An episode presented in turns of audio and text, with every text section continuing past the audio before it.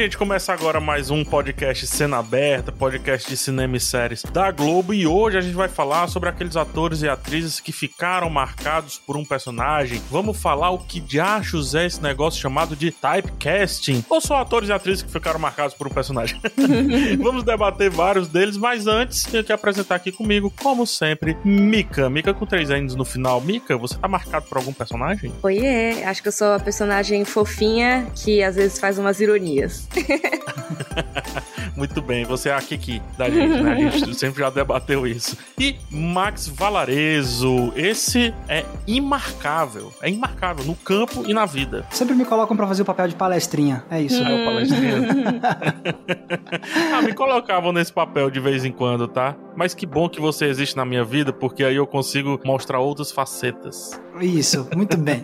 Será que existem os atores e atrizes que mostram outras facetas da sua vida, na, na sua vida profissional, na sua vida dos filmes e das séries? Enfim, vamos debater bem direitinho, trazer vários nomes, também tentar descobrir se uns ou outros aqui conseguiram sair desse tal do typecast, dessa armadilha do forte personagem, né, da atuação marcante e por aí vai. Mas fique ciente que esse podcast sai toda terça e toda sexta-feira e às 6 horas da manhã no G-Show, no Globoplay em qualquer plataforma de áudio digital. Gente, vamos nessa? Bora. Bater papo?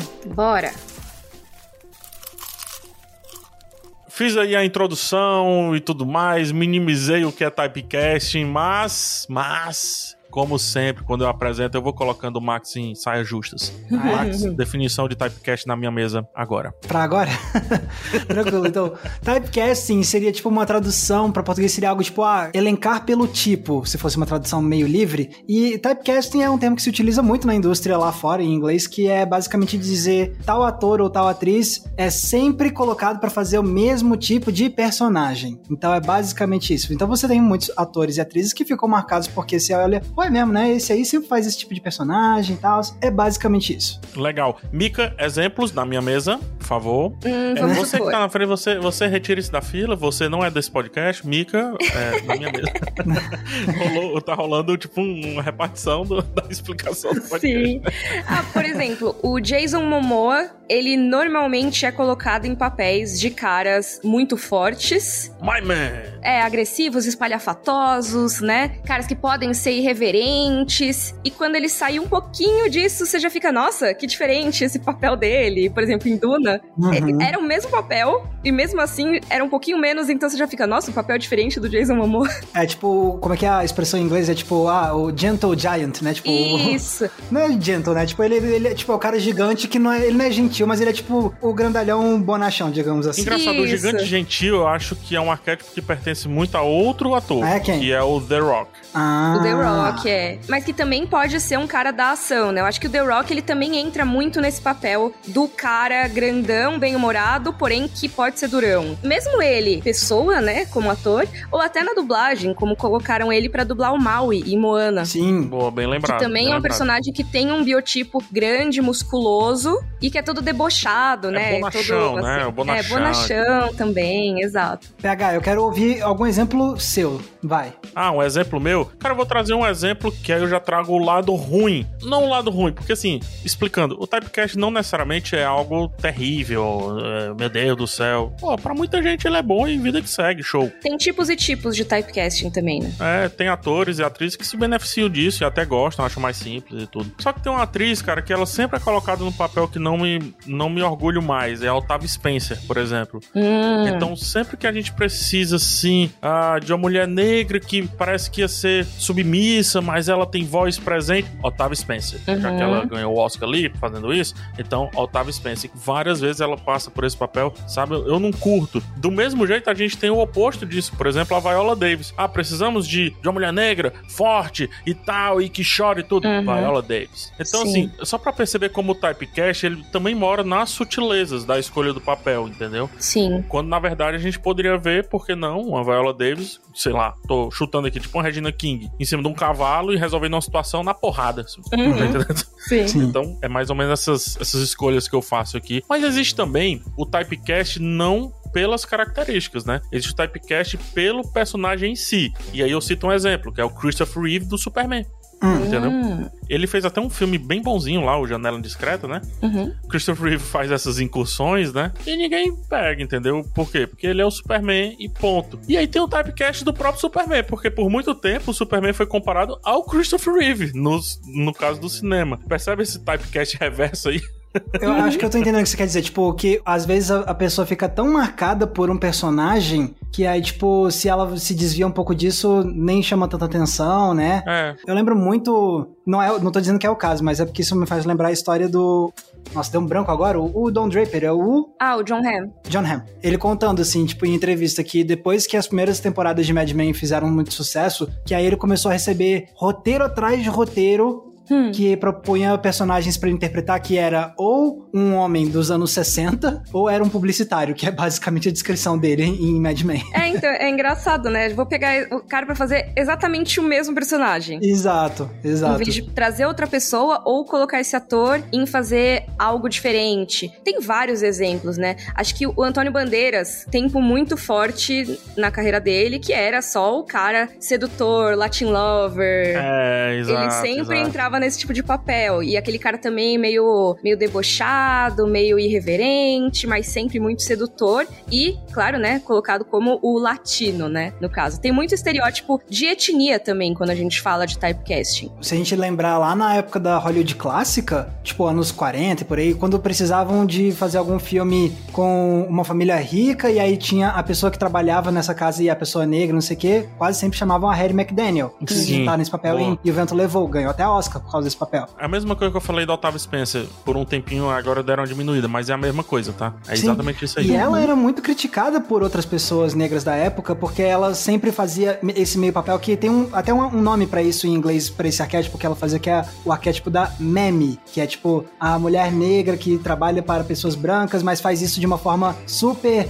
alegre e tudo mais. É, eu traduzi isso. Esse papel, uma vez eu fiz um vídeo e aí eu traduzi esse arquétipo porque ele nunca foi traduzido pro Brasil. É, eu chamo de a boa submissa. Hum, é, é bem isso. Entendeu? Que é tipo assim, é quando o negro era aceito, ele só era aceito se ele fosse submisso ao branco, ou então tem o outro arquétipo, que é o White Savior, né? Não é nem o White Savior, mas é o negro que começou a ser o ajudante do White Savior. Tá entendendo? Hum, tá. E aquele negócio, então ela era criticada por outras pessoas negras negras por pegar esse papel, mas assim, eu também fico pensando que o, o problema também estava muito na raiz, no sentido de que quem estava fazendo esses filmes não estava interessado em dar outro tipo de papéis para mulheres negras como ela. As pessoas que estavam contando essas histórias, tipo, eram essas oportunidades que estavam dando para muitas dessas atrizes, como a Annie McDaniel. Então, era também isso, sabe? Tipo, a, qual é o interesse que as pessoas tinham de contar histórias naquela época de pessoas negras que não fosse girando em torno desses arquétipos, né? É, por isso que eu falo que no typecasting você costuma ter muitos estereótipos raciais, muitas vezes, porque o typecasting ele passa não só por tipos de personagens, como a gente falou do Don Draper, né? Um personagem que ficou muito famoso e acabam chamando por isso, mas muitas vezes também tem características específicas daquele personagem que eles querem colocar. Ah, eu quero esse tipo de papel, então eu preciso de um personagem com essas características físicas e essa idade,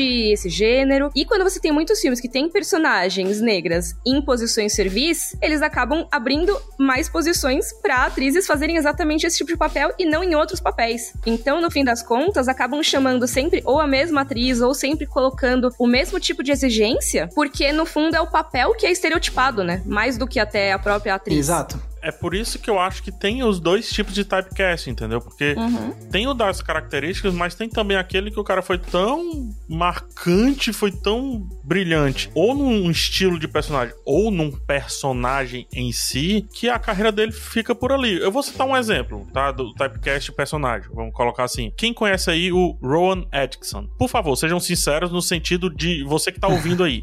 Uhum. Coloca no Twitter. Você conhece o Rowan Atkinson? Coloca no Twitter. Você conhece o Mr. Bean? Pois Pois é. Coloca aí, hashtag podcast cena aberta. Se você sabia quem ele é. E o Rowan Atkinson é um cara que começa atuando, por exemplo, em 007, tá entendendo? E depois é que ele começa a ser o Mr. Bean. É um personagem no meio do caminho, não é um personagem matriz do cara. Mas Tira ele do Mr. Bean. Quem que consegue? É, você vai ver qualquer filme, aí, nossa, o Mr. Bean, o que, que ele tá fazendo aqui? É, até o filme que ele faz de comédia, aquele da corrida, tipo uma corrida maluca. Ah, assim, eu lembro desse filme. Tá todo mundo louco. É o nome do filme desse, de corrida aí, que é uma comédiazinha bacaninha. Eu não reassisti, então não sei se venceu a, a, regra do tempo. Mas todo mundo fala, ah, é o filme do Mr. Bean, né? Ele não é o Mr. Bean. Exato, ele tá lá como ator, mas não é o Mr. Bean. Exato. Sim. E é muito difícil, às vezes, sair desse papel. A gente tem atores que ficam tentando, né, sair e deixar de ser reconhecidos por um determinado papel. Acho que um exemplo muito clássico desses últimos anos foi o Daniel Radcliffe querendo abandonar o Harry uhum. Potter. Você fica muito marcado por um personagem. Aí ele foi fazer a peça lá, o Ecos, que ele ficou, ai meu Deus, ele fica pelado na peça. Todo mundo, oh, nossa, como assim? Porque é isso, é, olha, eu posso fazer outras coisas, gente. Eu quero me desapegar, quero me distanciar um pouco para ver se me chamam para outras coisas. E é muito doido, porque tanto ele quanto o Elijah Wood, que fez o Frodo, né? Uhum. O Elijah Wood também fez um, um, trabalho bem grande de se afastar, assim, meio que do Frodo, né? E é muito doido como esses dois atores também acabaram fazendo uns personagens bem excêntricos em alguns, em alguns filmes filmes. Tem aquele. É, um Cadáver para Sobreviver com Daniel Radcliffe, que, cara, muito bom esse Filmaço, filme. É tá? tipo. então, no caso do Daniel Radcliffe, assim, ele, ele, ele conseguiu fugir, eu acho, no sentido de entregar coisas de qualidade, de atuações e personagens de qualidade que não são nada a ver com Harry Potter, mas não foi bem sucedido no sentido de conseguir outro personagem gigantesco e de muito sucesso, né? Como era o Harry Potter. É, mas só que até nesses filmes aí, tá, Max? Eu presenciei frases do tipo, ah, é o Frodo, né? Olhando pro Daniel Radcliffe e chamando ele de Frodo. Não, filme com Elijah Wood. E, ah, é o Frodo, né? O Daniel Radcliffe, enquanto fazia o o Harry Potter, ah, em 2007, ele lançou Um Verão para Toda a Vida, que é o December Boys, que é um filme muito introspectivo. E aí eu lembro que esse filme na época foi vendido como: ó, oh, ele, ele beija a menina, e eles ficam, e ele tira a camisa, não sei o quê. Todo na intenção de dizer, ele também atua e tal, que era isso uhum. que o Marcos estava falando, né? E é um filmaço, tá? December Boys, o Verão para Toda a Vida, é um filme muito, muito, muito legal. A época eu comparei até um pouquinho com o Conta Comigo, que uhum. fala muito sobre amizade e tal tal. Mas cadê, né? Na carreira dele, cadê? Ninguém vai chegar por esse. É, é muito comum esses atores mais jovens que, ah, eles estão em um filme que faz muito sucesso, às vezes um filme com mais romance, eles quererem se distanciar disso para não serem chamados para mil filmes parecidos. Que foi mais ou menos pelo que o Matthew McConaughey ficou conhecido uhum. no passado dele. Antes dele mudar um pouquinho aí o tipo de papel que ele fazia, ele era muito conhecido por comédias românticas. E aí você pega, por exemplo, um Heath Ledger, ele fez 10 coisas que eu dei em você e ele quis dar uma sumida, ó, não quero fazer isso, sabe? Não quero fazer mil comédias românticas, tô de boa. Vou voltar depois para fazer outras coisas. E outro caso que eu acho bastante emblemático é o Robert Pattinson, que ele é o Edward de Crepúsculo, mas ele quis se distanciar tanto disso depois que ele começou a fazer várias outras coisas para tentar, ó, oh, gente, sou ator, eu sou legal, uhum. sabe? Por favor, me levem a sério. E agora ele tá sendo considerado, ok, ele é, ele é um ator muito competente, tem ele o Farol, tem ele um monte de filmes que ele vai bem, pra agora só poder voltar para esse mundo mais com o Batman. Então, eu convido vocês agora para refletir. Quem é que cria o typecasting? Porque, por exemplo, a gente começou meio no sentido de que é a indústria que impõe um pouco isso. Mas, nesse caso do Robert Pattinson, será que também não é a gente? Cara, então, existem diferentes coisas que levam ao typecasting, né? Então, porque aquele negócio, Hollywood é uma indústria, então tem muitas coisas que eles acabam enxergando de forma industrial mesmo. Então é aquele esquema, ah, a gente precisa de um ator ou de uma atriz que se encaixe em tal perfil aqui nesse papel. Ah, fulano de tal já fez personagens parecidos, então, tipo, fica uma lógica industrial no sentido de, tipo, foi eficiente fazendo isso, vou trazer para o meu filme também, sabe? É como se você fosse montar um carro, o seu filme fosse um carro e você precisasse das peças que se encaixassem naquele carro. Exato. Então você precisa de um ator que se encaixe exatamente naquele buraquinho Exatamente. Ali. Então se a pessoa já se provou fazendo aquilo, então ela acaba se, se tornando uma forte candidata a pegar um papel muito similar. Outra coisa, olhando pela perspectiva dos executivos, digamos assim, marketing. Gente, tipo, um personagem fez muito sucesso. Vamos lá é, Bastardos Inglórios. Quem é que estourou com esse filme? Christoph Waltz, fazendo o vilão, né? Pô, já sei Então, pra o que, que você vai. acontece? Pô, esse cara estourou fazendo um vilão nesse filme aqui. Vou chamar ele pra fazer o vilão do meu filme também, porque já que ele ficou tão marcado fazendo um vilão, e se eu colocar ele vilão no meu filme também, provavelmente a galera vai querer ver ele fazendo um outro vilão de uma forma um pouquinho diferente. Então, acaba funcionando como um chamariz no sentido do marketing também, sabe? Uhum. E ficou uma média. é, porque depois o vilão que ele fez lá no 007, Assim. Tipo, muito fraquinho. É, realmente não é a melhor coisa. É, e às vezes você sabe que aquele ator vai trabalhar muito bem com aquilo. Por exemplo, o Andy Serkis fazendo personagens com captura de Sim. movimento. Você já sabe que ele é muito bom, ele trabalha a voz muito bem, trabalha o corpo muito bem com a captura de movimento. Então, realmente, faz sentido chamar ele pra esse tipo de papel. Sim, total. O Andy Serkis é um caso tão emblemático que ele é o ator do obscuro, né? Obscuro no sentido de não conseguir ver, porque, enfim, o resultado dele é computação gráfica e tudo, que ele pulou de ator pra diretor. Uhum. Hoje ele dirige, inclusive, atores e atrizes que estão também fazendo captura de movimento em filmes de captura de movimento, etc. Ele virou um especialista nisso. É, e como cara limpa, ninguém nem levava em consideração. Eu, eu lembro de assistir o Grande Truque Uhum. e eu tava acompanhado, não, lembro, não me lembro, acho que com algum amigo meu que disse assim: na hora que apareceu, eu disse: esse é o Gollum. Caraca, esse é o Gollum, que massa. Quantas pessoas não tiveram essa informação de que esse é o Gollum? Tá entendendo? É total, porque a voz é diferente, o rosto é diferente. Quando ele apareceu no universo cinematográfico da Marvel como ele mesmo, né? Sem ser captura de movimento, eu fiquei até, nossa, ele existe, sabe? Sim. Ah, que legal, sabe? Não, total. É, é interessante ver ele fazendo um vilão que não seja só captura de movimento. Então, realmente, o ator fica marcado por isso. Então tem isso, né? Tipo, o- os papéis que vão sendo oferecidos e como tem alguns atores que querem ficar se distanciando. A, a Mika já citou alguns, a, a- a gente já citou aqui, a Mika, PH e eu, a gente já citou alguns atores que conseguiram pegar outros tipos de papéis, né? Mas é. Um caso que eu sempre lembro é o do Bela Lugosi, que ficou famoso fazendo o Drácula em 1930. Esse é um Uhum. ator que ele passou a toda a carreira dele depois do Drácula, ele queria muito poder fazer outro tipo de papel, mas como ele ficou icônico como Drácula, a Universal sempre dava o mesmo tipo de papel pra ele, que era ou o monstro ou o vilão de filme de terror. E ele queria fazer outras coisas, ele queria fazer papel de drama, ele até fez um ou outro drama, lá e cá, mas ele nunca deslanchou como um ator dramático e isso foi uma coisa que frustrou, assim, ele o resto da carreira dele, sabe? Foi muito, muito marcante pra ele. Agora, a gente tá falando muito desse sentido de, tipo, ah, quem tem diferentes tipos de typecast, né? Mas também tem diferentes relações de atores com, com typecasting, porque tem alguns que não se incomodam mesmo. Então, eu tava falando do Bela Lugosi, quem era o outro grande ator de criaturas da Universal? O Boris Karloff, que ficou famoso principalmente fazendo o monstro de Frankenstein. Ele ficou também fazendo vários monstros e vilões de filmes de terror, mas ele não se incomodava. Ele até fez entrevista falando sobre isso, ele dizendo: olha, typecasting não deixa de ser uma forma de reconhecimento, é uma assinatura do ator. Então, são poucos os, os atores e atrizes que conseguem chegar num- etapa da carreira que consegue ser considerado como alguém que tem uma assinatura. Então, eu me sinto honrado de sempre fazer esses tipos de papéis. Então, ele particularmente não se incomodava com isso. Eu não sei, eu acho estranho, sabe? Porque lá no PHzinho de 2006, 2007, quando tava fazendo teatro, uma das coisas que a gente levava muito em consideração é uma parada assim, achar a sua voz e o seu estilo mais em diferentes Uhum. contextos. Uhum. Então, pra mim, sempre ficou na minha cabeça que a essência da atuação é realmente você se colocar, porque você vai realmente mudar, sei beleza, mas você não vai mudar a sua essência. Então é você se colocar, mas trazendo a mesma assinatura em, em- não é em contextos, mas em situações, em resoluções, é resolver problemas do seu jeito. Essa é a parada. É resolver problemas ali de, um, de uma história do seu jeito. Então, eu vou trazer, por exemplo, o Michael Scott, que é o. Como é que- Olha, eu tava. Carell. Steve Carell? o Steve Carell.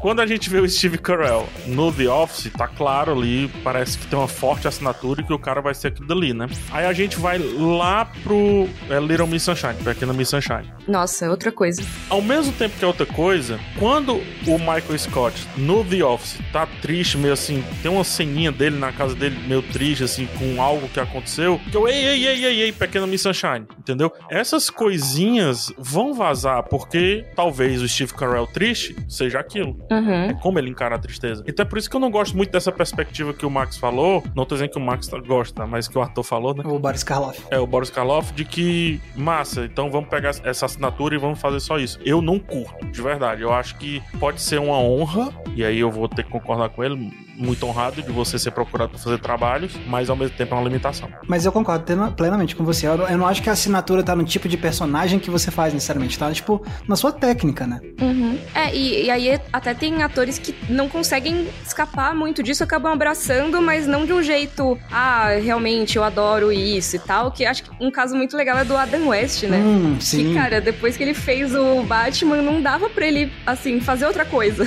basicamente. E aí você vê ele fica participando como Adam West, como paródias de super-heróis ao longo do resto da carreira. Exato, é, tipo, é o Adam West que faz o Batman. É, todo respeito, cada um seu rolê, mas eu acho isso muito decadente. Ah, sim, é, é decadente, mas meio que é o que tem pra pessoa que ficou marcada para sempre por aquilo, né? Por exemplo, o Hugh Jackman, ele é sim marcado pelo Wolverine. Na verdade, eu nem sei quem é marcado por quem, na boa. se é o Hugh Jackman pelo Wolverine ou se é o Wolverine pelo Hugh Jackman, no cinema, obviamente. É, vai ser terrível o próximo ator que for viver, porque vai ser uma comparação muito, muito presente, assim, muito presente. E, assim, as características dele nem combinavam muito com o Wolverine, né? Era... Muito alto. Ele é alto, mas enfim, ficou marcado. Por aí vai. Ao mesmo tempo, o cara tá ali vivendo, sei lá, tá cantando, sabe? Tá no musical, tá fazendo um filme de, de, de romance, tá sei lá, tá fazendo outras coisas, tá, tá apresentando o Oscar de uma maneira completamente diferente. Para mim, isso é muito mais, mais rico, assim, sabe? E mesmo assim, ele tá extremamente marcado por um personagem. E o personagem tá extremamente marcado por ele. Uhum. Mas é como se ele conseguisse ir bem ali, fazer uma paradinha diferente e volta, tranquilamente. Talvez esse seja o mundo perfeito. Não o lance do Adam West, né? Que eu acho que não é. Mas o lance do cara que consegue variar e aceitar também ser a mesma coisa sempre, de vez em quando. Uhum. É, no caso dele, ele não, não, não rolou typecasting necessariamente, né? Tipo. Não, não é. Ele é a solução do typecast, na real. ele contornou, né? Tipo, eu vou abraçar isso e vou parodiar isso, né? É, e, e assim, e tem um caso que eu sei que é tipo de conforto mesmo, que é o caso da Kira Knightley, que, que ficou tão marcada por fazer papéis de, de, de época, né? Então, Ana Karenina, ou até tipo o papel dela como Elizabeth nos filmes de Piratas do Caribe. Tipo, você vai ver, ela fez um monte de filme de época. Tem uma entrevista que ela fala: Ó, teve uma época que eu tava me sentindo meio mal de só pegar esses papéis de época, mas depois eu olhei assim, cara, isso é claramente o tipo de personagem que me atrai e tá tudo bem, eu tô feliz com isso e é, e é nóis. Tipo, é. Então, para ela é realmente uma questão de, tipo, ela tá fazendo o que ela gosta e sem ficar criando muita noia em cima disso, né? É, acho que tem atores que realmente eles curtem esse tipo de personagem que eles acabam fazendo. E aí vira um negócio meio ovo a galinha, né? Eles começaram a ser muito chamados, eles ficam nessa porque é o que chamam, ou eles realmente vão ativamente atrás desse tipo de personagem. Eu acho que um exemplo muito bom disso é a Helena Bonham Carter. Hum, que ela, massa. desde muito tempo atrás, ela faz principalmente essas personagens que são mais caóticas, né? Que, que são consideradas loucas, entre muitas aspas, né? Que não necessariamente são, mas é, que são mostradas como essas personagens bastante excêntricas. Praticamente todos os papéis de destaque dela nesses últimos anos têm sido nesse sentido. E assim, ela foi indicada ao Emmy por The Crown, fazendo esse tipo de personagem. Então não é também que entra numa zona de conforto tão grande que a pessoa tá sempre fazendo a mesma coisa. Uhum. Às vezes, nesse tipo de papel, o ator ou a atriz percebe que consegue florescer ali e fazer algo interessante. E isso é muito legal que você falou, Mika, porque a gente fica pensando, ah, faz sempre o mesmo tipo de personagem, mas só porque é o mesmo tipo de personagem não quer dizer que é o mesmo papel. Porque uhum. eu penso muito no James Stewart, o ator clássico, e que aí sim fez o Janela Discreta original do Hitchcock, né? Que fez tantos filmes do Hitchcock, entre outras coisas. Ele ficou muito marcado por fazer um tipo de personagem parecido, que é o homem com valores morais bem definidos e que vai fazer a coisa certa. É o homem comum, tipo, gente como a gente. Só que se você pega esses personagens que ele fez, eles são muito diferentes entre si porque ele conseguiu encontrar nuances dentro do mesmo tipo de personagem. Então, um vai ser um pouco mais agressivo, outro vai ser um pouco mais gentil, um vai ser mais cômico, outro vai ser um pouco mais dramático. Então, ele conseguiu encontrar variações dentro de um mesmo tipo de personagem e sem que isso virasse algo monótono para ele ou pro público. Uhum. É, eu acho que é isso, né? O tipo de personagem não é o personagem necessariamente. Isso. Então existem as nuances ali dentro. Eu acho que os atores conseguem se destacar realmente fazendo a diferença dentro daquela limitação daquele tipo de personagem, né? Porque também se ele sai demais daquilo, é aquilo que você falou, ah, é uma coisa meio industrial, às vezes ele não tem tanta liberdade. Mas quando ele tem e ele consegue crescer dentro daquilo, é legal. Total com certeza. Deixa eu fazer uma pergunta para vocês. Eu acho que tá acontecendo nesse momento dois exemplos de alguém que talvez fique no typecasting e alguém que com certeza não vai ficar. Hum. Quem eu acho que vai ficar por um bom tempinho ainda? Emilia Clarke. Hum. Por quê? Que muita gente não sabe, mas é a Daenerys de Game of Thrones. Sabe, eu não acho. É? Mas fala o que você acha e depois eu vou refletir. É porque, assim, ela já foi em filmes diferentes e não conseguiu segurar esses filmes. Tipo, ela já foi lá no romance, uhum. não conseguiu segurar, e já foi lá no Exterminador do Futuro, e é uma das piores coisas do Exterminador do Futuro, de sempre. E aí, talvez, o próximo passo seja recolocá-la num cenário um pouco mais parecido ali com a personagem da Daenerys, para que ela seja mais bem aceita. É mais ou menos isso que eu tô refletindo em cima. Entendi. E aí, o contra-exemplo, acho que pro caso da Emilia Clarke ficar mais forte ainda, é a Zendaya, que uhum. com certeza vai ser uma das melhores atrizes, assim, que a gente vai ter disponível, porque ela vai lá no Malcolm e Marie e entrega um, um, drama que eu acho que eu nunca vi tanto texto assim ao mesmo tempo acontecendo. não para de falar, e nem foi o Aaron Sorkin que escreveu, não param de falar. Desculpa, nada. é, Sim, não para, bom. não para. Os dois, e, e tá ela e o John David Washington lá também, que tá. E o jovem. Nossa senhora, gente, para um minuto calma. Tá muita treta. Mas ela tá no Homem-Aranha também, sendo uma jovem, tá entendendo? Então. Tá em Euphoria também ganhando M. Ela tá bem, né? Ela faz é. uma variedade de papéis absurda. A comparação direta nunca é legal, não é isso que eu tô propondo. Eu tô fazendo uma comparação, assim, de organização de carreira, entendeu? E aí eu acho que a Emilia Clarke daqui a pouco vai ter que voltar a algo mais parecidinho da Dani, porque não vejo ela se livrar disso. É, assim, é complicado porque apesar da Emilia já ser mais velha, né, do que, por exemplo, a galerinha do Harry Potter, quando eles começaram a ficar marcados pelo personagem, ela ainda não tinha uma carreira de tanto destaque quanto outros atores que entraram na série. Por exemplo, o Xambin já tinha uma carreira quando ele entrou em Game of Thrones. E ele é um typecasting. Sim, ele já é um typecasting, é verdade. O cara que morre. o cara que morre, o cara no, na série de fantasia e tudo mais. O cara mais sério, soturno, tudo isso, né? Mas assim, a Emilia Clarke, ela ficou marcada pelo primeiro papel de grande destaque internacional dela. Realmente é muito mais difícil de sair disso do que quando você já tinha uma carreira estabelecida antes, né? Uma carreira estabelecida, eu digo, de ter esse destaque antes, como no caso do Xambin, do Charles Dance, sabe? O Charles Dance, tudo bem, muita gente vai falar, olha, o Tywin Lannister, mas ele já é um baita ator mega conhecido de antes. Então não é que agora ele vai ter que fugir disso, porque ele vai continuar fazendo as coisas dele, que ele sempre fez. A Emilia Clarke, eu não sei se chegaram a chamar ela para alguma coisa parecida com a Daenerys já, mas chamaram ela para alguns papéis aí, né? Teve no filme do Han Solo, que não foi muito legal. Caraca, eu esqueci que ela tava nesse filme. Meu Deus, eu esqueci. E ela tá na série, acho que Invasões Secretas, né? Que vai ter da, Marvel. Vamos ver como que ela vai ser ali. Eu acho que talvez essa seja a prova de fogo. Não sei se. Mas você entende como tem a questão da prova de fogo? Uhum. Porque muitos typecasts que a gente fala, a gente já viu eles formados, digamos assim. Uhum. Elijah Wood, a gente falou. A gente falou do. Ó, por exemplo, um que a gente não falou, Daniel San, Ralph Macchio, que de tão typecast ele teve que voltar a ser o Daniel San. entendeu? A única saída dele foi ser o Daniel San mais velho. Uhum. Gente, é, é, muito limitado isso aí, coitado, né? Mas enfim, a gente tá vendo um typecast se formar. Assim como existem outros aí se formando. Recente, Jennifer Lawrence, ele, ela teve que parar a carreira dela pra repensar os caminhos. Uhum. Tipo assim, calma. Pra onde eu vou? É, pra onde eu vou? Eu vou ser sempre essa mulher aqui que vai ter que criar uma personagem em busca do Oscar, então por isso ela vai ter que se destacar e etc, aquele negócio todo. Tá, e se o filme não for bom, pedrada na minha cara? Então calma. E aí, uhum. pesão no freio. Sim. E aí, eu acho que vem uma coisa que rolou esses tempos agora, que inclusive eu fui bastante criticada no Twitter nesse dia, porque eu acho que as pessoas não entenderam muito o que eu quis dizer. Porque, exatamente pensando na Jennifer Lawrence, eu falei, cara, estão colocando o Timothée Chalamet muita coisa, sabe? Ele tá em todos os lugares. E que é um meme que tem, inclusive, agora, né? Ah, Hollywood precisa escolher um ator branco jovem, ou é o Tom Holland, ou é o Timothée Chalamet. Sempre tem esses dois. Então, a tendência. E aí, às vezes, quando você não conduz muito bem quais papéis você pega, você vai fazendo tudo, tudo, tudo, você tá em tudo, você acaba ficando até meio saturado.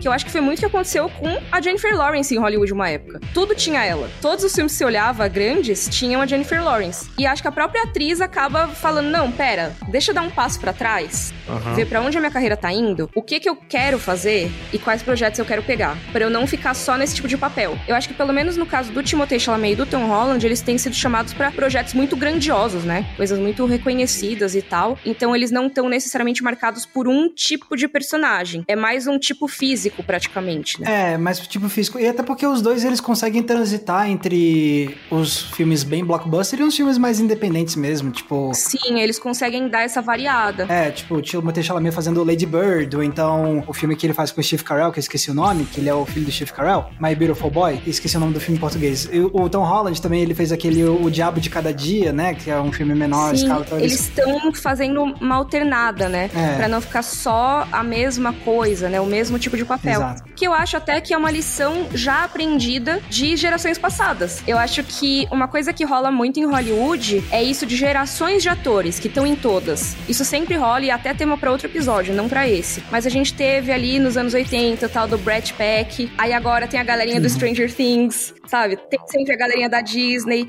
sempre tem aquele grupinho de atores que estão em alta e que acabam sendo chamados para muitas produções. Esse assunto do mini typecast, uhum. né, porque tem o typecast assim que eles sabem que vão destruir a qualquer momento. Dakota Fanning foi, foi uhum. isso, né? Precisamos de uma menina que grite e chore e seja crível. Dakota Fanning e aí você usa a atriz até ela ficar completamente saturada. Ela tem que sumir e aí volta depois em Era Uma Vez em Hollywood, por exemplo. Não que ela tenha parado de fazer filmes, tá, uhum. gente? Mas assim, volta com um papel de mais destaque, por exemplo. Uhum, sim. Ela abre tanto caminho, ela explora tanto, que acaba que a irmã dela fica mais famosa, a Ellie uhum. Fanning, né? Ela sim. consegue mais destaque de tão forte que é esse lance de dessaturar. A, as irmãs Olsen. A Elizabeth Olsen tem mais destaque hoje em dia que as, que as gêmeas Olsen, que eram tudo é. antigamente. Cara, muito. Ih, verdade.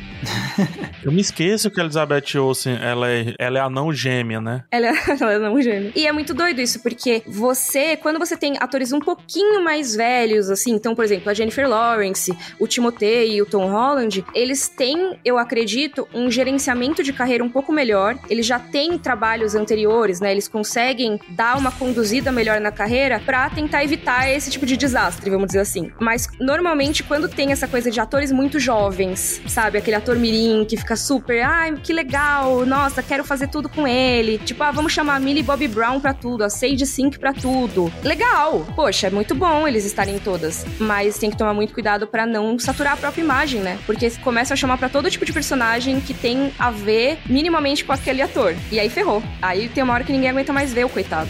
Ó, tô só trazendo a informação de que os irmãos da Jennifer Lawrence, o Blaine Lawrence e o Ben Lawrence, podem aparecer aí a qualquer. Não tô zoando. Eles não vão aparecer, não. Eles são gêmeos, inclusive. Mas olha só, sabe quem tá com destaque agora? O Kieran Culkin, que é irmão do Macaulay Culkin. Sim. Ah, inclusive no, no na série, né? Succession. Uhum, é, por causa de Succession. Então, assim, olha só que doido que você tinha o ator Mirim, que era super typecasting, sabe? Ah, é Sim. é sempre o um menininho irreverente, engraçadinho, fofo, mas que faz altas travessuras, seja como Riquinho, seja como Kevin do Esqueceram de Mim. E aí, tá, e agora? O menininho cresceu. O que que faz com a carreira dele, né? e o irmão não o irmão, ah, ok, vamos conduzir isso aqui mais de boa? Vamos ver. Sim, total. Um caminho mais normal? Agora, tem um, su um subcapítulo, digamos assim, nesse, hum. no, no, nosso typecasting que... Subtypecasting. Subtypecasting.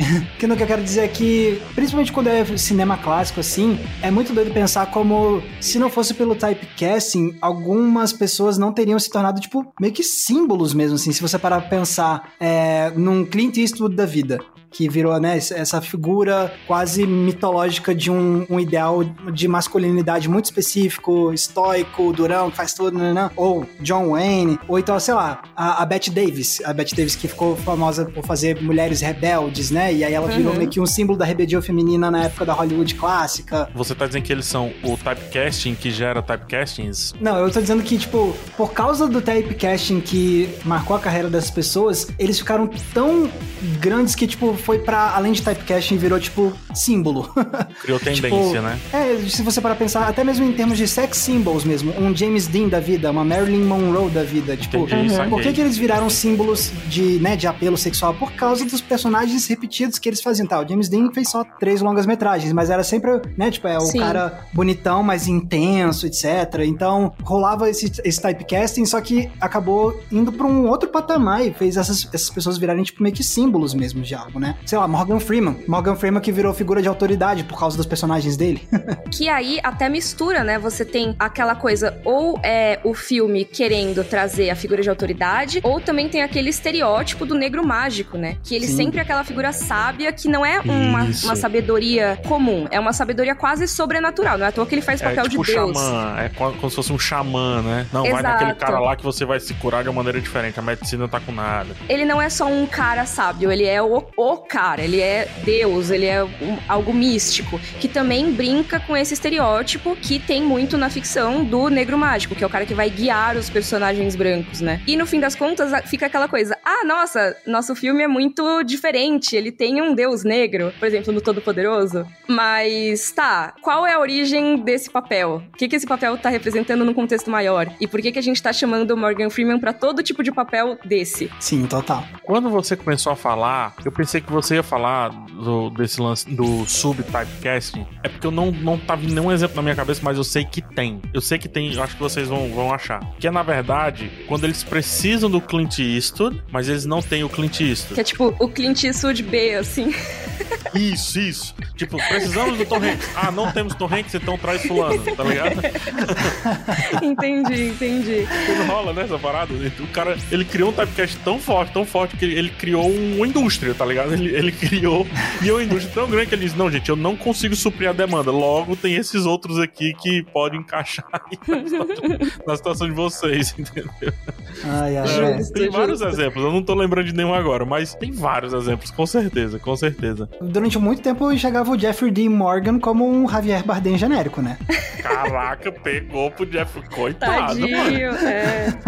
não, tô brincando, era mais por causa da, de uma certa semelhança física, mas não, é, não pelo tipo de personagem. Tá ligado? Ó, tô com uns exemplos aqui, eu não vou dizer aqui da minha cabeça porque não é, tá? É, são listas que eu achei. É, e até, essa lista tá até na brincadeirinha. Tipo assim, precisamos da Jessica Chastain. Não temos, então temos a Bryce Dallas Howard. Uhum. Ah, só. Entendeu? Entendi. Sim. Olha, esse filme caberia muito bem numa lista Silverstone lá da década de 90. Não temos mais. Mas temos a Kristen Stewart, por que não? Uhum. É, realmente. E aí você vai colocar meio que um, um, ator ou atriz que também tá sempre naquele typecasting, mas que não é tão famoso quanto o original, né? O original Exatamente. é de horror, né? Quanto o que ficou famoso originalmente. O original no sentido de origem, não no sentido de dono, é de pertencimento, Isso. ligado, é uma versão B. Sabe um que eu acho que é bastante interessante nesse caso? Por exemplo, a gente tem a minha série preferida, tá? Então eu tô falando mal da minha série preferida pra ninguém me xingar, beleza? Que se chama Pushing Daisies. Uhum. Certo. A personagem Chuck de Pushing Daisies, se você for olhar a época, ela é basicamente o tipo de personagem que poderia ser a Zoe de Chanel. Ah, Que só. é a garota branquinha, magrinha, com cabelo comprido, meio ondulado e franjinha. Que é todos os papéis da Zoe de Chanel, basicamente, por uma década. Você evocou a Zoe de Chanel, aí já tem um outro assunto que a gente vai falar no futuro com certeza, que é a Maniac Pixie Girl, né? Que é um outro É, Manic Pixie Dream Girl, que é, é assim, é isso. É, é esse tipo de papel. E Mas isso, isso é um bom exemplo de como a carreira dela não conseguiu deslanchar por conta dessa repetição constante, né? É, porque é sempre o mesmo tipo de personagem.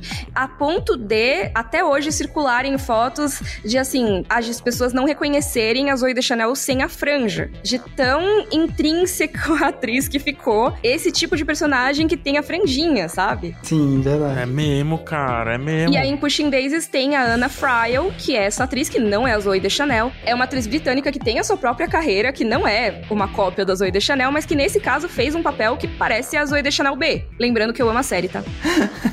Justo tô meio reflexivo com isso. E eu tô passando aqui pela lista e é assustador como isso existe. E a gente vai resgatando os filmes e as séries que são criadas em torno de. Caraca, vai ser ruim pra pessoa mais enfim, ela nunca vai ouvir isso. E também tô falando isso com todo respeito. Já criaram séries pra Zoe Deschanel genéricas, entendeu? Tipo assim. essas séries, vamos fazer essa sériezinha aqui. Nós não temos a Zoe Deschanel, mas esse estilo dela vende. Vamos colocar ela aqui, entendeu? Hum. Caraca, que bizarro. Esse tipo de personagem específico específico, assim. Inclusive, já criaram personagens pro Brad Pitt, e aí o Brad Pitt não pôde aceitar, e ele indicou o Benício Del Toro. Assim como já criaram personagem pro Benício Del Toro, ele não pôde aceitar, e ele indicou o Brad Pitt. Gente, que louco. Tô vendo aqui, isso é muito foda. Caramba, Caraca, ok. que loucura. Loucura. Tá aí. É porque o Brad Pitt hoje em dia é meio que o homem é o bonitão e tal, mas também um pouco desleixado, barba por fazer, né? Uhum. É o. Fala meio assim arrastado, o Benício Del Toro. É Uhum. bonitão, é o meio desleixado, barba mesmo por fazer, tá entendendo? Uhum. Então, é por isso que eles estão por aí. Caramba, é muito além do que a gente imagina, tá? O Sim. Typecast é muito além do que a gente imagina. E assim, tem umas listonas, né, de ah, substituições que são comuns. Então, ah, você vai tentar pegar, por exemplo, um papel com o Jim Carrey. Ah, não, não dá. Então vamos colocar o Jamie Kennedy. Ok. Que, que faz o filho do Máscara, sabe? Então, ah, você não consegue colocar o Bean, coloca o David Wenham, que inclusive ele fez o Faramir, né? Depois. Aham. Ah, que louco. Pois é. E o próprio Jeffrey Dean Morgan que você fala, o pessoal às vezes costuma comparar ele com o Robert Downey Jr., né? Tipo, eu tava Ah, vendo é? nessa lista aqui. É. Ok. Não. Na lista que eu tô aqui, eu vou trazer dois que a gente já citou. Hum. Quem vocês acham que são, que estão dividindo papéis em Hollywood hoje em dia? O Daniel Radcliffe e o Elijah Wood. Ah, só. Ah, olha Faz aí. sentido. Porque eles estão bem parecidinhos. Sim, é. Eles têm, eles têm tipos físicos parecidos. E tipo de atuação parecido É. também. Total. Total. É o meio nervosinho, ou então o introspectivo, né? Um, um ou outro, assim. É, Sim. cara. Uhum. E a gente vê que tem atores que acabam saindo disso, né? Que é o, o subtypecasting. Eu amei isso. Por exemplo, vamos pensar. O Leonardo DiCaprio. Nos anos 90, você tinha o River Phoenix, que tava bombando, né? Como galã. E aí o Leonardo DiCaprio... Ah, quando não dá pra ter um papel aí, River Phoenix, Leonardo DiCaprio. Ainda mais depois da morte dele e tal. Aham. E aí agora, você vê que o Leonardo DiCaprio, ele é o seu próprio, né, tipo de personagem também, basicamente. Então você vai ter atores que podem substituir Leonardo DiCaprio no caso. Cara, mas te falar do Léo, porque o, o Leonardo DiCaprio, a minha intimidade com ele, o Léo, né? É, eu, já, eu ia comentar exatamente isso. Ah, sim, namorou brasileiro é nosso amigo, né? Então, Cara, assim... nosso brother. Mas o Léo foi um que conseguiu destruir um typecast ali prontinho pra ele ficar marcado pro resto da vida e participar só de convenções específicas de Titanic, né? Sim, Sim. ele poderia muito ter ficado nisso pra sempre. E tanto ele quanto a Kate Winslet conseguiram se Também. desprender disso hoje em dia, né? Mas, cara, tem muitos atores que acabam não saindo muito disso, né? Eu tô vendo nessa lista aqui o Andy Garcia como um substituto mais novo do Al Pacino, sempre. Sempre. De- não, desde o começo da carreira dele. O Andy Garcia sempre nesse tipo de papel. É muito difícil ele sair dessa. Aí entrou aqui na lista, vai longe, tá? Mark Wahlberg, Matt Damon, tem até piada em relação a isso, tá, tá ótimo, tá ótimo. tá Nossa, aí. é, tem muitos desses, muitos desses. Mas é isso, gente. Entre Daisy Ridley, Keira Knightley, Natalie Portman e Keira Knightley também, Chris Rocks e Kevin Hart. a síntese geral aqui de vocês com relação a Typecast não é legal. É essa a convenção que a gente chega ou é legal? Não necessariamente, assim, tem, eh, tem mais nuances do que se espera em typecasting. Tem, a gente fica olhando, ah, coitadinho, ficou. Não é necessariamente coitadinho, tem atores e atrizes que não se incomodam, tem alguns que viraram ícones do cinema por causa disso, e obviamente tem aqueles que realmente querem sair das amarras do typecasting, então é aquele negócio, não precisa ser necessariamente associado com algo sempre negativo. É, Perfeito. eu também acho. Eu acho que existe essa nuance. Em geral, eu fico com um pouco de preguiça quando é algo assim, muito óbvio que é typecasting, né? Assim, eu acho que assim como muita coisa em Hollywood, isso tem que ser visto como algo do sistema de lá. Então, Uhum. ah, funciona desse jeito, tem isso aqui, que muitas vezes pode ser algo extremamente preguiçoso. Assim como, por exemplo, filmes animados terem dubladores que são atores famosos e não necessariamente dubladores famosos, sabe? É uma coisa que é do sistema. Agora, o que é feito com isso é o que mais me interessa. Então, muitas vezes, isso pode ser subvertido, pode virar alguma coisa mais interessante. Pode ser que vire o próprio personagem, né, como a gente falou aqui, ou pode ser que aquele ator ou atriz quebre isso e vá fazer algum papel completamente diferente que realmente choque as pessoas por ser algo extremamente diferente, né? Então, sei lá, Tom Hanks fazia muita comédia, não sei o quê. Ah, vou fazer Filadélfia, tchau, sabe? Sim, ou sim. então, ah, Adam Sandler, quando ele faz um papel dramático, a gente fica, nossa, o que está acontecendo aqui? Então, esse tipo de coisa só acontece porque a gente tem o typecasting também. Legal. Aí eu acho legal. Assim, é um- uma coisa que é neutra, na minha opinião, neutra mais pro negativo, porque é um funcionamento industrial, mas que quando é utilizado pra surpreender o público, pra trazer coisas diferentes, eu acho bacana.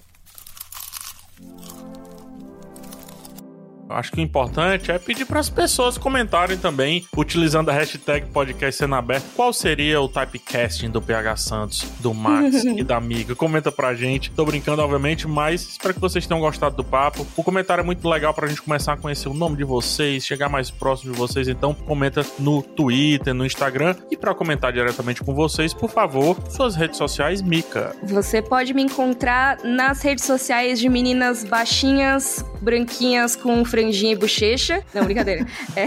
é, meninas nerdzinhas, né? Isso seria totalmente meu typecast. Você me encontra ó, como Mikan, tanto no Twitter quanto no YouTube. E no Instagram você me encontra como underline Miriam Castro. E você, Max Valarezo, nas redes sociais? Vocês podem me encontrar no YouTube com o meu canal Entre Planos, tudo junto, e tanto no Twitter quanto no Instagram com a mesma arroba que é Max Valarezo com um Z somente. E você, PH? E você encontra o PH Santos no YouTube e PH Santos também no Instagram e no Twitter. É só buscar ou fazendo um typecast aí, porque sempre me chamam para falar sobre negritude. Me chama pra falar sobre outras coisas, por favor. Chama, por favor, isso mesmo. Vamos nessa, gente. Antes de ir, obviamente, o podcast sai toda terça e toda sexta, deixar bem avisadinho, né? Toda terça, toda sexta, 6 horas da manhã, no G-Show, no Globoplay ou no seu player favorito aí de áudio digital. Show? Show. Show. Partiu? Partiu. Tchau, Vou ir gente. daqui porque o Morgan Freeman tá me chamando pra fazer uma narração no lugar dele aqui. tchau, gente. Tchau, tchau.